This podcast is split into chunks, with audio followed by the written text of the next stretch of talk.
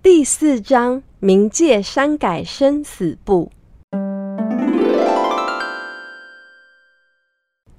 孙悟空每天都和猴群们饮酒作乐，夜夜笙歌。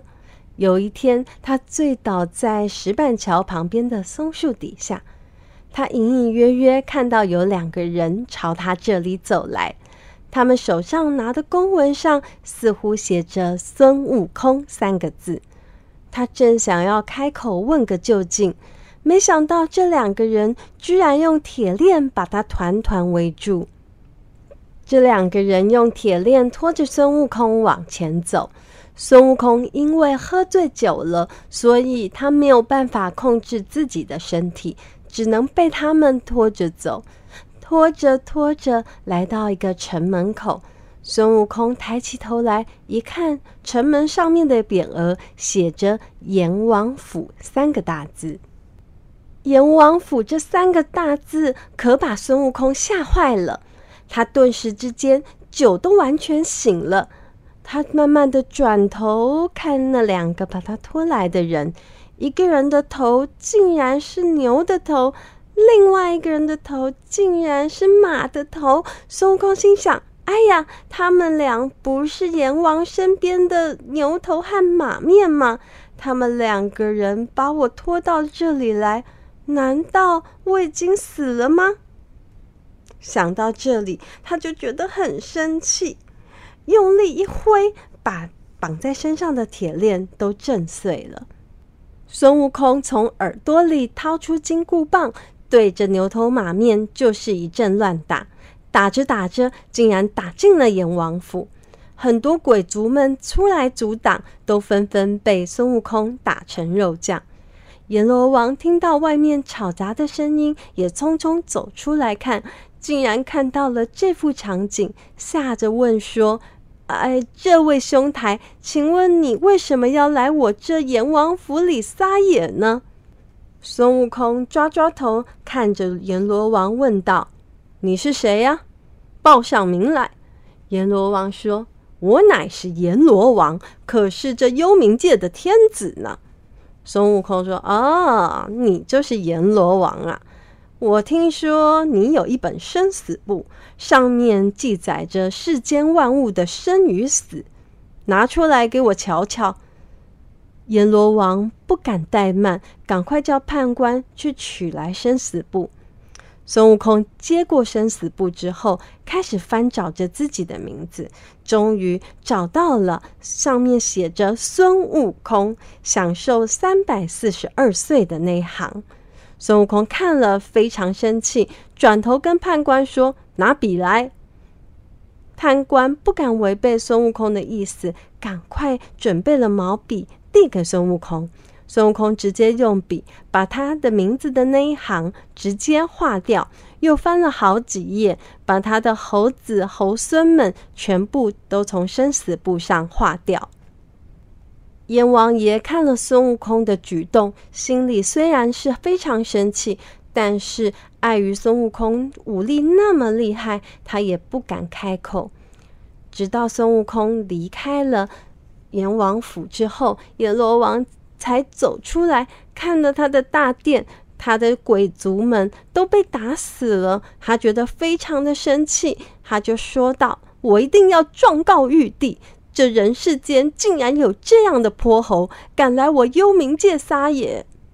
孙悟空得意洋洋的想到：“哎呀，我老孙可真的就是长生不老了吧？连生死簿上都没有我的名字了。”孙悟空觉得非常的放心，继续饮酒作乐。另一头，玉帝的跟前可就没有那么开心了。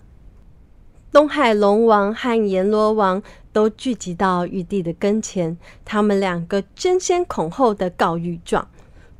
东海龙王说：“哎呀，玉帝呀，你不知道这个泼猴孙悟空竟然来我这里抢走我的定海神针，还有我们的很多宝贝啊，真的是太过分了。”阎罗王也对着玉帝说。哎呀，还说呢！我刚才呀、才死了很多鬼族，还有我的牛头马面。他竟然呢、啊、来我这里，把生死簿上的孙悟空的名字给我划掉了。玉帝，你一定要好好的管教这只泼猴。玉帝听了东海龙王和阎罗王告的状之后，觉得非常生气。他转头对着所有的神仙说：“哎，各路神仙，谁能去帮我把这只妖猴给收了？”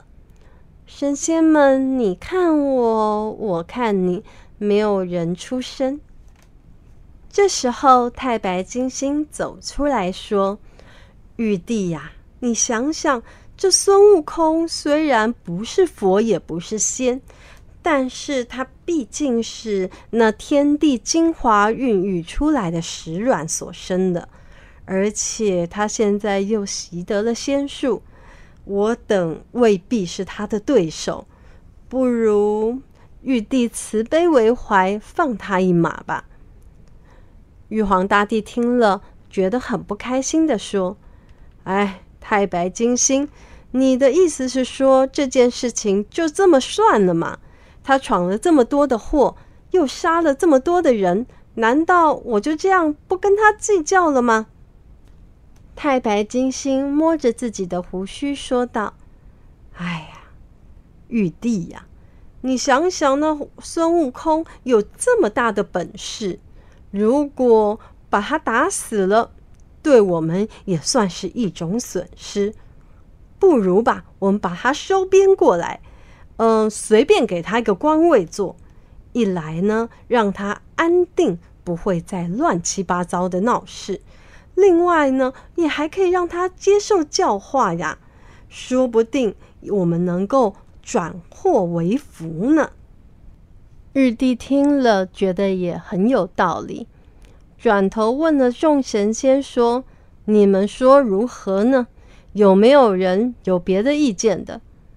虽然很多神仙心里不服气，但是也不想去跟孙悟空硬碰硬，所以没有人走出来。